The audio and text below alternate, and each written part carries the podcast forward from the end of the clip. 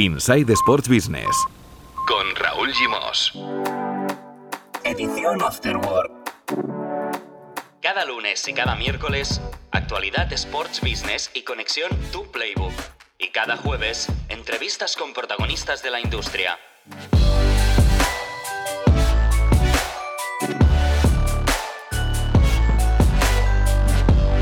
Hola, muy buenas, bienvenidos y bienvenidas a la edición Afterwork de Inside Sports Business, un podcast de Sports and Life. Hoy tenemos una mezcla muy interesante porque va a entrar desde Japón nuestro compañero de la oficina de Sports and Life en Kobe, Alex Abella, para hablarnos de los Juegos Olímpicos de Tokio que empiezan el 23 de julio. Los Juegos Olímpicos más eh, raros de la historia, con un año de retraso y sin público. Con Marcos López vamos a analizar la cobertura televisiva que tendrán estos juegos en España y de propina conexión con la redacción de Tu Playbook para que Javi Izquierdo nos hable del plan de Amazon con la Liga Francesa y de la última batalla entre Rubiales y Javier Tebas. Recordar que esto es un podcast trisemanal y que este jueves 15 de julio vamos a colgar una entrevista con Juan de Dios Aguirre, socio de Tenium, la empresa que desde 2021 organiza el trofeo Conde de Godó de tenis. Hola, Marcos López. ¿Qué tal? Muy buenas. Hola, ¿qué tal, Raúl? Muy buenas. Bueno, salimos de la Eurocopa, eh, que ha sido apasionante, ha sido extraña, pero ha culminado con éxito, y nos vamos hacia los Juegos Olímpicos. Aquí no, no tendrás que ir a Japón, ¿eh, Marcos, en principio? No, no, y mira que para un periodista cubrir la cobertura de unos Juegos Olímpicos para mí es la experiencia más increíble, más, más espectacular, porque puedes estar haciendo tenis por la mañana, equitación al mediodía y atletismo por la noche. Es decir, eh, te tienes que adaptar a cada uno de los escenarios y es evidente que estos son unos juegos muy extraños, son unos juegos muy complicados, son unos juegos que yo pensé que no se iban a hacer y estamos como aquel que dice prácticamente a menos de 10 días para que se haga la ceremonia de inauguración. Unos juegos diferentes también para los enviados especiales de los diferentes medios de todo el mundo porque van a vivir en una burbuja, van a tener muy limitada su movilidad y también va a ser complicado desde ese punto de vista. Marcos, ahora hablamos de la cobertura televisiva en España de estos juegos, que también es diferente. Eh, hay diferencias respecto a otros años, porque lo va a hacer todo Eurosport y va a hacer una parte televisión española. Pero antes déjame saludar a nuestro compañero de Sports and Life en la oficina que tenemos en, en Kobe, Alex Abella. Hola Alex, eh, muy buenas. Konnichiwa, Raúl. ¿Qué tal? Ah, muchas gracias por invitarme, tenía muchas ganas ya de venir. Hombre, sí, ya tocaba, ya tocaba que, Alex, que trabaja en la oficina de, Kobe, junto a Uriol Caño, a nuestro jefe eh, Joel Borrás, está cerca siempre de Sergi Samper, de Andrés Iniesta, pues ya tocaba que Alex también eh, tuviera su momento de gloria en, el podcast. Y qué mejor excusa, Alex, eh, que los Juegos Olímpicos de, de Tokio, que empiezan de aquí a a ocho días, a nueve días, el día 23 de, julio. Unos juegos, estarás de acuerdo, que, que, son los más raros de la historia, ¿no? Sin público, con un año de retraso y con eh, eh, cierto escepticismo por parte del pueblo japonés, ¿no? Pues, pues sí, mira, tú, tú mismo lo has dicho.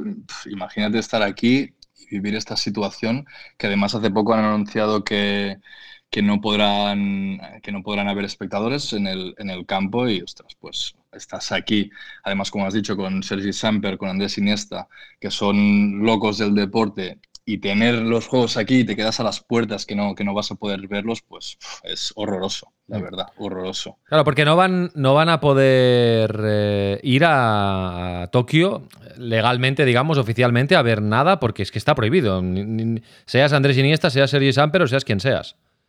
Correcto, correcto. Es decir, a Tokio sí se puede ir, pero eh, la entrada está vetada al, público. Es decir, para ver la gente imprescindible, los medios, los staffs y nada, y los atletas que ahora mismo están confinados en, sus hoteles. Es decir, unos Juegos Olímpicos muy, muy estrambóticos. Bueno, de, hecho, eh, la, selección española de fútbol olímpica, con Pedri, eh, Marco Asensio y compañía, juega el día 17, de aquí a nada, en Kobe, en el estadio del Vissel Kobe, un amistoso contra la selección olímpica de Japón. Pero tampoco podrán ir a, ver ese partido los jugadores del Vissel Kobe porque juegan prácticamente a la misma hora en Osaka. O sea que, ahí también ha habido eh, mala, mala fortuna. Alex. Todo está en nuestra, en nuestra contra. tenemos el día fijado en, el calendario y nada, tampoco. Explícanos, bueno, ¿qué sensación hay en Japón? Eh, lo que tú has podido captar a días, a pocos días de, que empiecen los Juegos Olímpicos. Pues mira, por encima de todo te diría que lo hemos vivido con, mucha incertidumbre durante los dos últimos años, porque desde que el gobierno japonés y el Comité Olímpico decidieron aplazar los Juegos, hemos seguido la actualidad con total desinformación y sin saber si realmente era factible celebrar las competiciones eh, este año. Incluso para que os hagáis una idea, ASICS, que es la marca de deporte japonesa, que es una de las patrocinadoras oficiales de los Juegos Olímpicos, hasta hace pocos meses no sabía si se podrían celebrar. O sea, es, increíble. Una incertidumbre que además se ha visto agravada por el rechazo social de, los Juegos, porque aunque pueda ser sorprendente, más de la mitad de, de, la población quiere que se cancelen a día de hoy. Las encuestas llegaron hasta un rechazo del 80% de la población. O sea, imagínate. Caray. ¿Y eso lo, se percibe en la calle, eh, Alex, o en vuestro entorno japonés? ¿Se percibe que, no lo ven claro? ¿Y, por qué motivo no lo ven claro? ¿Por, miedo a, que se pueda seguir expandiendo la, pandemia? Sí, correcto. Ha habido una campaña social desde, desde, las entidades médicas muy grande y bueno, tampoco hay que olvidar que Japón es un país con una sociedad muy conservadora, muy prudente, responsable que además durante los peores momentos de la pandemia eso también le, valió para tener una tasa de infección y mortalidad mucho más baja que, los países occidentales. O sea, es una sociedad que ya llevaba mascarilla incluso antes de, la pandemia. O sea, ah, entonces lo que ha propiciado este rechazo sería la, propia mentalidad japonesa de, de, prudencia y también la frustración por la lentitud del, proceso de vacunación. Eso también hay que, hay que subrayarlo porque ante, a dos meses antes de la apertura de los Juegos, que, que es este 23 de julio, como has dicho, solo el 2% de la población estaba vacunada. Un dato difícil de creer por ser, uno de los países más avanzados y además a las puertas del evento más importante de, este año. Los Juegos son en, Tokio y, no hay grandes subsedes, es decir, todo está muy concentrado en Tokio y en su área metropolitana. Eh, bueno, pues este sábado se juega este partido de, preparación en Kobe, ¿no? Pero en Kobe, por ejemplo, se nota que van a haber unos Juegos Olímpicos de aquí a nada en el país. Hay, no sé, ambientación, ornamentación por las calles, ¿se nota de alguna manera? Pues tengo que decirte que, no mucho, pero ayer eh, tuve la oportunidad de ir a Tokio y en Tokio sí que se vive se ve, se nota, se percibe que, van a haber unos Juegos Olímpicos, pero en Kobe también, como están subiendo los casos y nosotros tenemos que ser prudentes también porque estamos con los jugadores y tal, tampoco es que hagamos mucha, mucha vida, vamos de, la oficina al campo y del campo a la oficina y luego a, casa a dormir y, ya está. Así que, pero no, no, no es que haya carteles ni nada por, por la ciudad. Yo personalmente no he visto ninguno. Bueno, Marcos, em, explícanos eh, cómo vamos a ver los juegos, porque al final la competición va a existir, aunque no haya público, bueno, será diferente, será raro, pero, pero a los que nos gusta el deporte, pues vamos a poder eh, disfrutar de la competición, ¿no? Y lo vamos a ver por la tele, claro, desde España. Y mm, nos tienes que explicar cómo lo vamos a ver, porque, porque hay, hay dos opciones principales, ¿no? Así es, hay la opción todos los juegos, es decir, te conectas a Eurosport que te va a dar 4.000 horas de contenido, o sea, estamos hablando de una auténtica locura, desde el 23 de julio, como decía Alex, hasta el 8 de agosto. Eh, Eurosport tiene el control absoluto de los derechos de, imagen de los Juegos Olímpicos y lo tiene ya también para las próximas citas. Y luego tienes la versión más tradicional, que era lo que se solía ver eh, siempre, un, un torneo de estas características. Son televisión española, 400 horas en la 1 en teledeporte en una nueva plataforma digital que se pone en marcha que es RTV Play para poder ver los juegos en cualquier momento y ahí en televisión española como información de servicio se verá la inauguración y la clausura. Obviamente toda la participación española en este tipo de, eventos. Y estamos hablando de que, insisto, ha tenido que pagar 55 millones de euros, que es muchísimo dinero, aunque en proporción lo que le pedía para obtener prácticamente todo el derecho en exclusiva eran más de 120 millones de euros y al final ha invertido 54,6, o sea, 55 millones de euros para tener esa ventana en televisión española que te ofrece 24 horas diarias de cobertura entre deporte, Raúl y Alex, 15 horas diarias en la 1 y luego han reunido un, equipo extraordinario de, de, comentaristas donde están condensadas 27 medallas olímpicas que son los que van a tener la posibilidad de aportar su conocimiento y su talento a cada una de las pruebas que vamos a vivir eh, en estas dos semanas realmente apasionantes, extrañas, porque van a ser muy extrañas, sin público, eh, con una situación muy rara, realmente rara. Ahora yo estaba sorprendido por lo que contaba Alex de que en Japón eh, no quieren los juegos, pero al final a través de la televisión, sea formato reducido, televisión española, 400, 400 horas de programación o formato absolutamente todo de Eurosport con 4.000 horas de contenido, vamos a poder seguir los juegos. Mm. Lo que más eh, me llama la atención es que, y lo más interesante es que Televisión Española aprovecha la plataforma de los Juegos Olímpicos y que tiene los derechos, aunque sea de forma parcial, para lanzar una nueva aplicación eh, de vídeo on demand, de televisión a la carta y potenciar sus contenidos digitales. Esto me parece lo más interesante del, del movimiento que hace Televisión Española que bueno, mm, nos ofrecerá lo más destacado en clave española de, estos Juegos Olímpicos. Bueno, Alex, pues nada, tocará verlo por la tele también en Japón, ¿no? Que allí también la cobertura será, será brutal, claro. Pues sí, sí, sí. a ver, al final aquí somos, somos unos locos del deporte, no nos vamos a perder ninguna competición. Sí va a ser una lástima no poderlo ver en directo, pero, pero aquí vamos a estar enchufados y lo vamos a ver por televisión. Perfecto. Alex, eh, sayonara, eh, arigato gozaimasu. Arigato gozaimasu. Hasta pronto. Con vosotros. Hasta pronto, Alex. Eh, Marcos. Adiós, que vaya bien. Cuídate mucho. Un abrazo. Hasta luego, un placer. Inside. Con Raúl Gimos. Pues venga, vamos a la redacción de Tu Playbook, hoy con Javi Izquierdo. Hola Javi, muy buenas.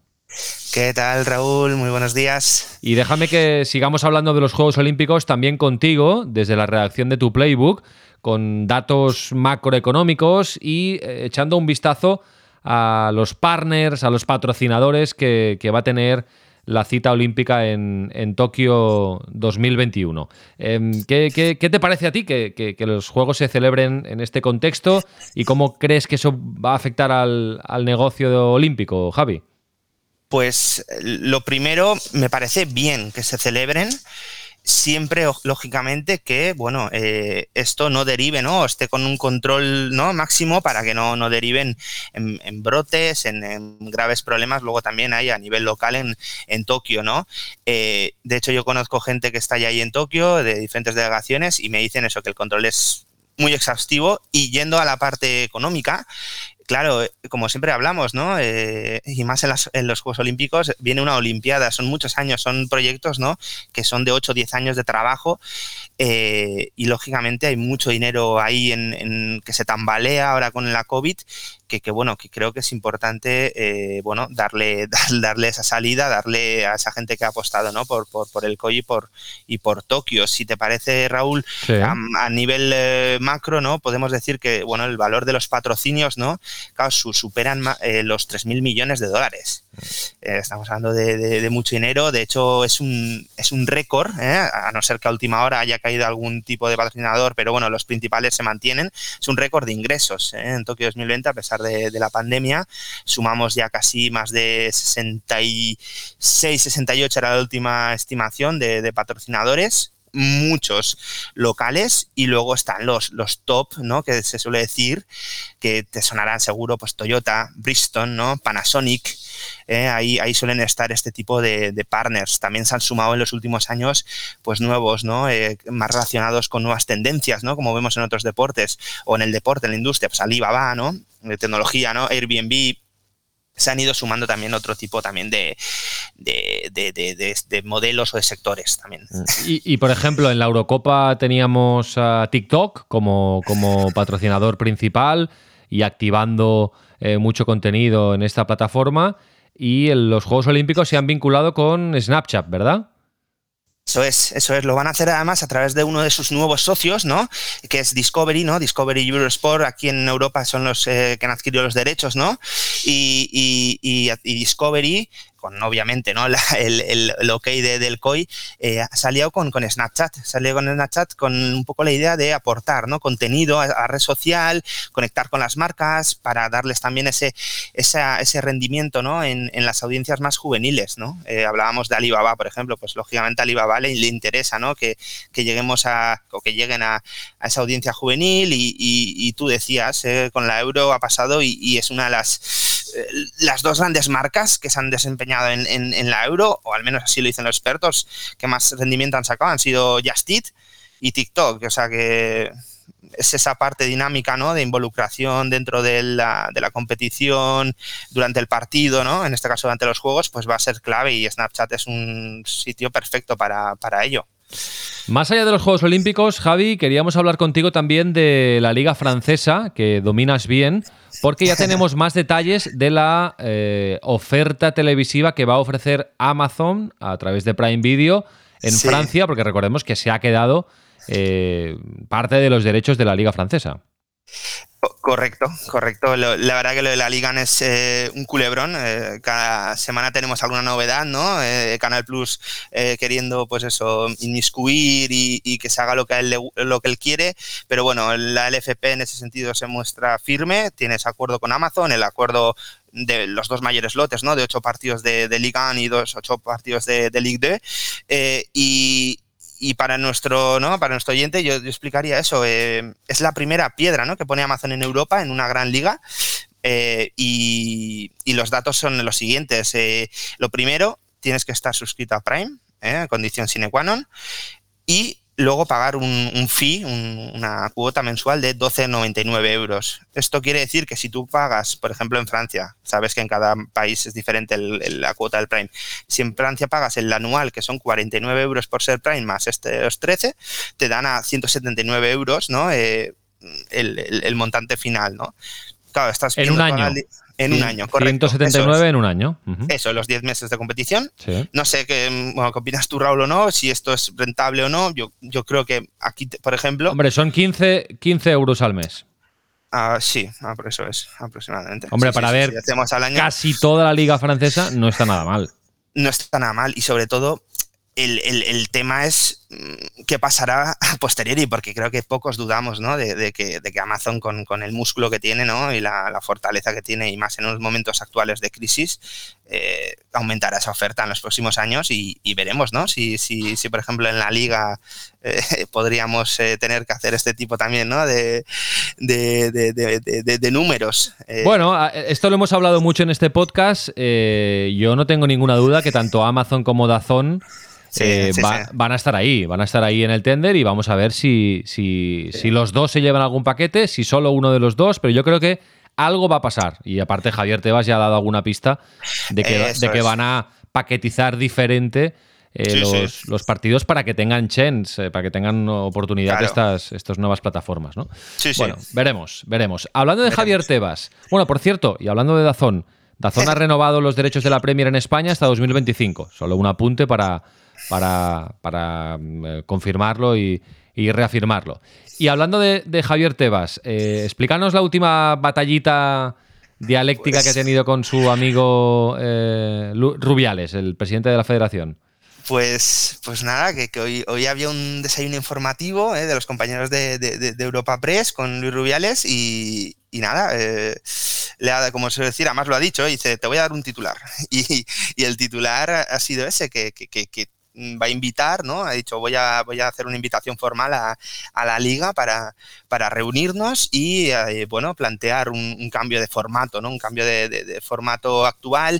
En, resumen, ¿no? Las tres, las tres claves que, plantea Rubiales son reducción del calendario, ¿Eso significa reducción de clubes? Bueno, él, lo deslizó que, podría ser una opción, si recuerdas cuando la Superliga Europea, cuando estalló todo ello, él, habló y dijo que, podía ser, Francia ya lo ha hecho. Eh, y luego un tema que, mira, ahí, ahí cohesionan o ahí concuerdan es el tema del estadio neutral. ¿eh? Ha hablado de que, oye, que, habría que, hacer partidos en estadios neutrales. Quien dice, ¿no? Estados Unidos siempre ha estado ahí. Eh, pero Rubiales siempre había estado en contra, ¿no? Bueno, ahora, ahora dice que no, ahora dice que, siempre está a favor. Claro, como se ha eh, llevado la Supercopa Arabia, pues qué va a decir, ¿no? Eh, eh, bueno, quizás, sí, sí, quizás estoy contigo de, quizás ahora es ese nuevo modelo, porque él habla de eso, es, de hecho ha puesto el ejemplo, dice, nosotros hemos cambiado con la Copa del Rey, ahora es más atractiva, la Supercopa, él, él todo el rato va un poco en ese sentido, tiene un mensaje cierta parecido a, la Superliga, con la idea de que ha dicho incluso ha recalcado, claro, hay que captar a los más jóvenes, ¿eh? la nueva audiencia, pero bueno. Tebas le ha respondido, pero rápido, eh, ni, media hora esperado, ha mandado una nota informativa y ha dicho que, bueno, que sería una irresponsabilidad cambiar el actual formato y, lógicamente, entendiendo su parte, él, ha dado sus, sus, cifras, ¿no? Pues aumento de espectadores de un 20%, el acuerdo con ESPN, que no, que no, que no hay cambio ahí posible y que eso sí, dice, eso sí ha dejado al final. Estamos dispuestos a dialogar, por supuesto, con hablar del bar, hablar de, la nueva primera RFF, que yo te adelanto, Raúl, que, que, no hay novedad. O sea, queda un mes y tenemos a los clubes de segunda B en un momento de crisis, con, las dificultades que ellos tienen, ¿no? Sin, sin, esos ingresos televisivos, sin saber de dónde van a venir los recursos que se supone que les habían prometido. Se hablaba de 300.000 euros por club para, por televisión, pero ahora mismo no hay ni naming ni televisión. Vaya, vaya. Bueno, Javi, para cerrar, eh, una buena noticia. Eh, una gran empresa como Grifols eh, Se, se, mete en el mundo del patrocinio del fútbol femenino, patrocinando la, la Champions y las competiciones UEFA. Correcto, correcto. Este es un, nuevo paquete o un nuevo eh, impulso también, ¿no? Que, ha querido dar la UEFA, ¿eh? igual que hizo la televisión centralizada, que ya se ha hablado en este podcast, ¿no? Con que lo va a dar Dazón, ¿no? Eh, como estreno. También quiere hacer ese tipo de patrocinios exclusivos, ¿no? Para empresas que les interese y que les mm, parezca de interés, lógicamente, patrocinar competiciones femeninas. Es un pack muy completo y ahí tienes Eurocopa, Champions y alguna otra competición más.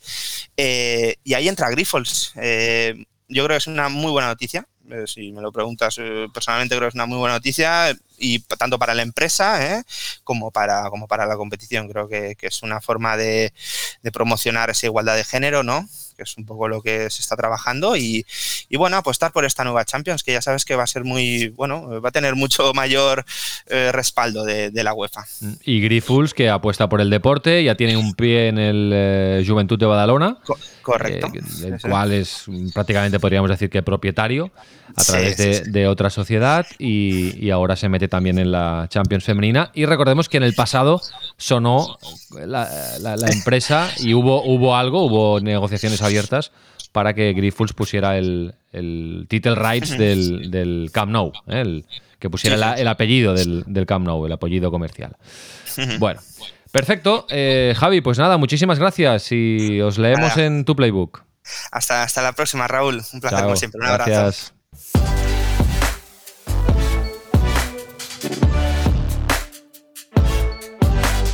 Inside Sports Business. Edición Afterword. Un podcast de Sports and Life.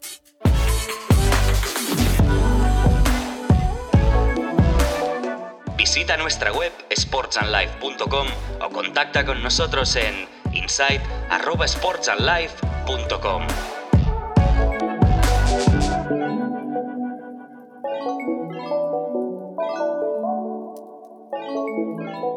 Nice to be in orbit.